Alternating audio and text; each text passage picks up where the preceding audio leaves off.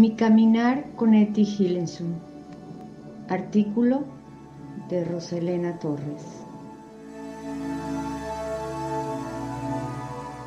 Ante tantos escenarios llenos de adversidad que actualmente vivimos en el mundo, el encuentro con Eti Hillensum es una bendición de Dios, un regalo para abrirlo y sorprenderse día a día, y así, con este regalo en mis manos, inicié mi caminar con Eti.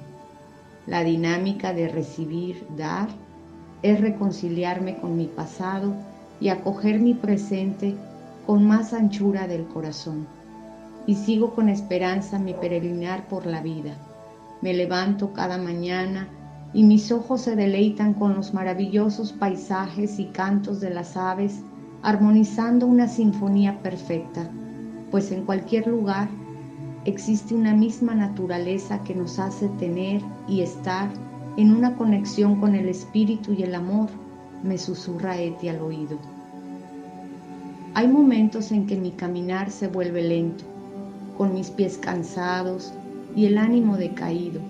Sin embargo, Eti me recuerda que la vida es difícil, pero no es grave, pues nos queda el ancho cielo. Los cielos en mi interior son tan inmensos como los que se extienden sobre mi cabeza, por lo que tomo un breve descanso y sigo los golpes de la vida sin dejar de avanzar.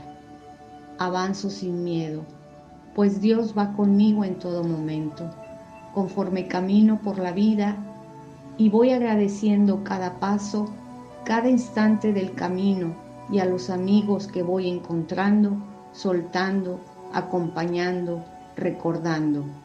Con esa actitud de agradecimiento, Eti me muestra el sentir en lo más profundo de mi corazón la partera de mi alma y me enseña el rostro de Dios durante mi caminar cuando me dice, amo tanto al prójimo porque amo en cada persona un poco de ti, Dios.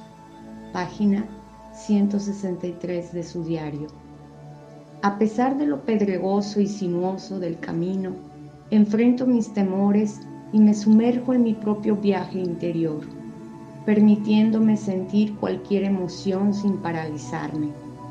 Eti me anima a seguir peregrinando por la vida de manera más ligera y dejando fluir las palabras, las emociones, todo mi bagaje interior que me conforma y a la vez me transforma, tomada de la mano de Dios.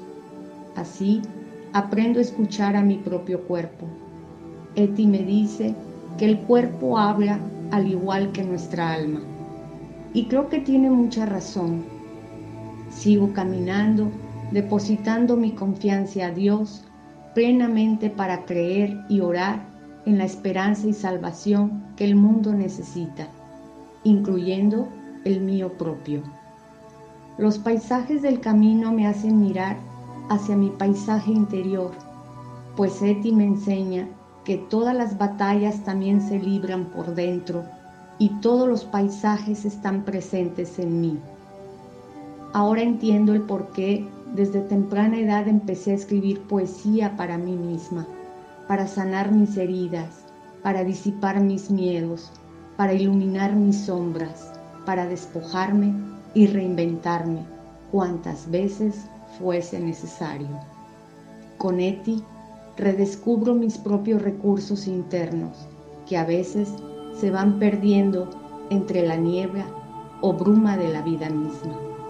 Por otra parte, Eti me muestra que lo llevamos todo por dentro y mientras sigo caminando voy reflexionando sobre mi propio campo de concentración para darme cuenta que a pesar de todo lo que me sucede en la vida, seré más fuerte y libre al reconocer mi propia debilidad y descubrir mi fortaleza interior, pero siempre con fe, tomada de la mano de Dios.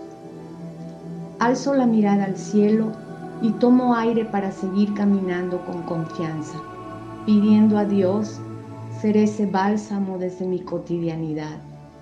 Eti me confronta cómo ser un pan compartido y un bálsamo para las heridas de hoy en día, y me hago consciente de la banalidad del mal de ver tanta miseria humana, tanta fragilidad, tanta destrucción, y escuchar a Eti decirme, hay que saber aceptar las propias pausas para poder seguir caminando.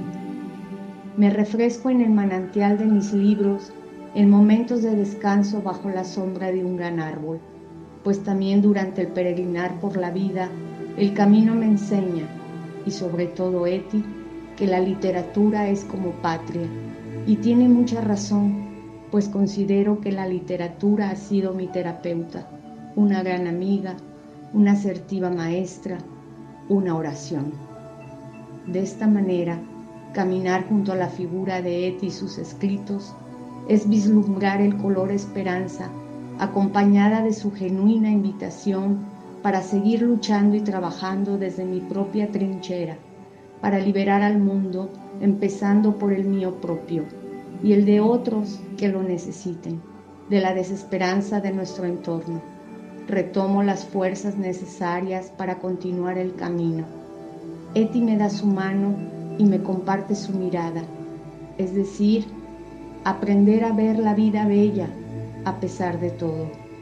Así, sigo inspirada a seguir por el camino de la vida e intentar ser mejor cada día, a darme cuenta que el sufrimiento es también parte de la vida y aún así tener un sentido hacia la vida misma, para admirar su belleza, para disfrutar la belleza del camino con una actitud de confianza plena en Dios y en saber que vale la pena ser plenamente humanos, plenamente vivos.